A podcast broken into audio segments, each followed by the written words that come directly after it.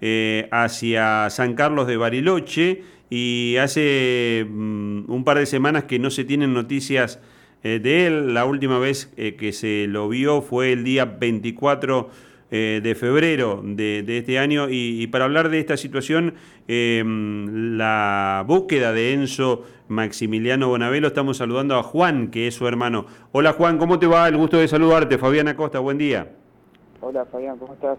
Un gusto poder conversar con vos y, bueno, contanos un poquito este, qué es lo último que se sabe de, Enzo, continúa la, búsqueda allí en la zona de Bariloche y el Bolsón.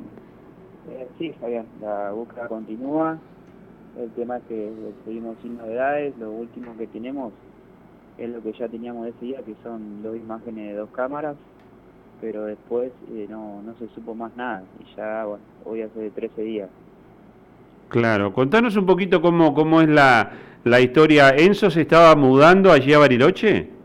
Enzo sí, llegó el 14 de febrero a Bariloche por una oportunidad laboral eh, para trabajar en un hotel. Justo él tenía un amigo allá que trabajaba en el mismo lugar. Eh, Enzo estaba en Santa Fe, no conseguía trabajo. Se va para Buenos Aires, cuando está en Buenos Aires surge esto, entonces decide irse a Bariloche. Él ya había vivido en Bariloche, había trabajado, conocía el lugar eh, y le gustaba mucho también. Entonces, bueno, decidió irse para allá, ya había conseguido trabajo, todo, estaba, estaba todo bien, diríamos. Claro. Y, eh, a los 10 días pasó esto. Y contanos, e, este amigo que lo, que lo había referenciado, que ya estaba trabajando en, en Bariloche, ¿ustedes pudieron hablar con él? ¿Qué, qué es lo que le cuenta de, de al menos cómo fueron esos primeros días de Enzo allí en Bariloche?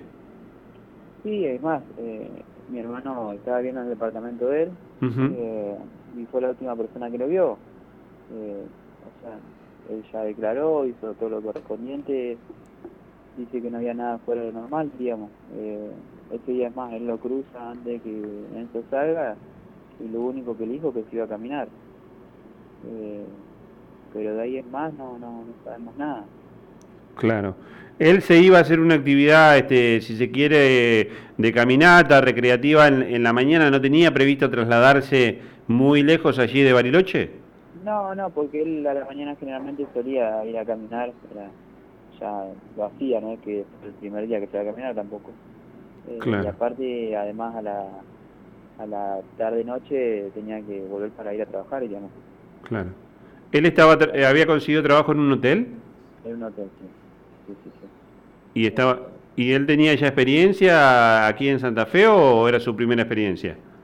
No, no, ya tenía él. Y aparte en Bariloche ya había trabajado en ah, claro, todo. claro. Eh, estuvo varios años trabajando allá, entonces él, como te digo, también era un lugar que conocía, no es que era un total desconocido.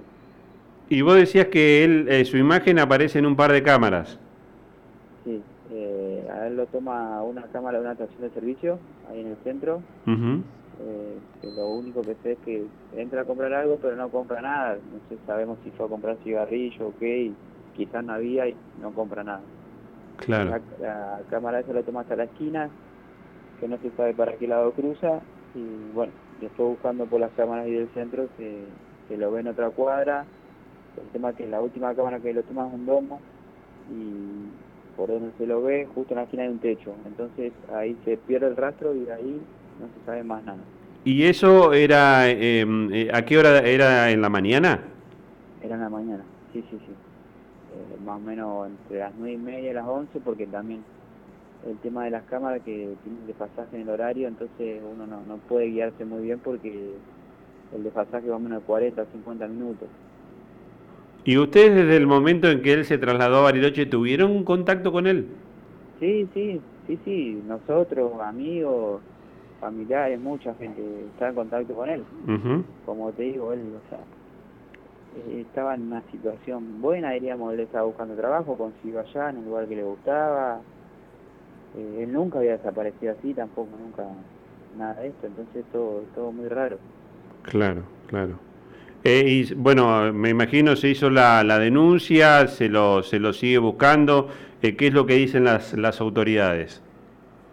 Y no, están todos un poco desorientados como nosotros porque también Eh, los primeros días se lo buscó por el cerro, por la última conexión del celular, pero resulta que después estaba en el centro y eso también desorientó un poco todo. Eh, pero bueno, seguir con la búsqueda. Nosotros, yo tengo a mi otro hermano que está allá del martes pasado y yo estuve hasta el lunes allá. Claro, claro. Y bueno, cuando volví el lunes, eh, gracias a amigos, conocidos y la gente de acá de Santa Fe, hicimos una difusión para para que no lo estén de buscar, porque ese es nuestro miedo. Claro, claro. Juan, y cuando vos decís que su celular aparecía en un, en un cerro, en un lugar determinado, eh, ¿eso fue descartado? ¿Eso fue un error? El tema es que la última señal o conexión del celular eh, la toman por la antena más cercana al cerro, pero bueno, después nos explicaron que no, no es seguro eso, ya que tienen tres antenas y quizás se colapsa una, la más cercana, y el celular busca agarrar otra y después nos fijamos un par de conexiones y quizás sea una en, en la entrada Bariloche, la otra en el centro y la otra en un cerro, claro. que son lugares lejos y es imposible estar en tan poco tiempo en nuestros lugares. Claro. Entonces no era algo muy fiable, diríamos. Así que por eso después se orientó todo que esté en el centro, diríamos. Se arrancó a buscar por el cerro y después está en el centro. ¿Y se pudo periciar para saber si alguna red social, si WhatsApp estuvo siendo utilizado después de, de ese momento de la mañana en, la que se lo pudo ver a Enzo? Mira, nosotros le, dimos a la policía la computadora a él, una notebook, para que, que, bueno, porque tenía claves y la dimos para que la investiguen, que puedan entrar y que verifiquen redes sociales, si se puede entrar a WhatsApp. También se hizo una clonación del chip eh, para ver qué se podía encontrar, pero bueno, están en eso y todavía no, no, no hay mucho, no hay casi nada. Eh, Juan, eh, me decías que vos estuviste hasta el lunes, volviste, ahora está tu, tu hermano, también debe ser un esfuerzo eh, importante para la familia porque estamos hablando de, de una distancia muy, muy grande. Sí, sí, eh, la verdad que sí, es muy complicado también, el estar allá es desesperante porque uno allá quiere salir a buscarlo, viste, uno no conoce, no sabe qué hacer, va para un lado, para otro y no, no, encuentra respuesta a nada y, es terrible también. Claro. Eh, Juan, agradecerte la gentileza, nosotros estamos difundiendo también la, información aquí en, en Santa Fe. Eh, recién creo que medios nacionales estaban hablando con Diego, este, que mm, no sé si es tu hermano que está allí en, en Bariloche, este, también del tema, así que bueno, esperemos que también esta visualización que le están dando algunos medios nacionales eh, pueda servir para, para dar con el paradero denso.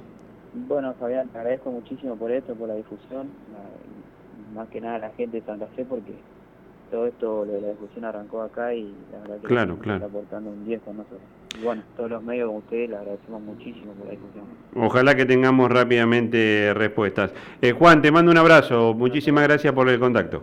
Te mando un abrazo. Eh, Juan Bonavelo es el hermano de Enzo Maximiliano.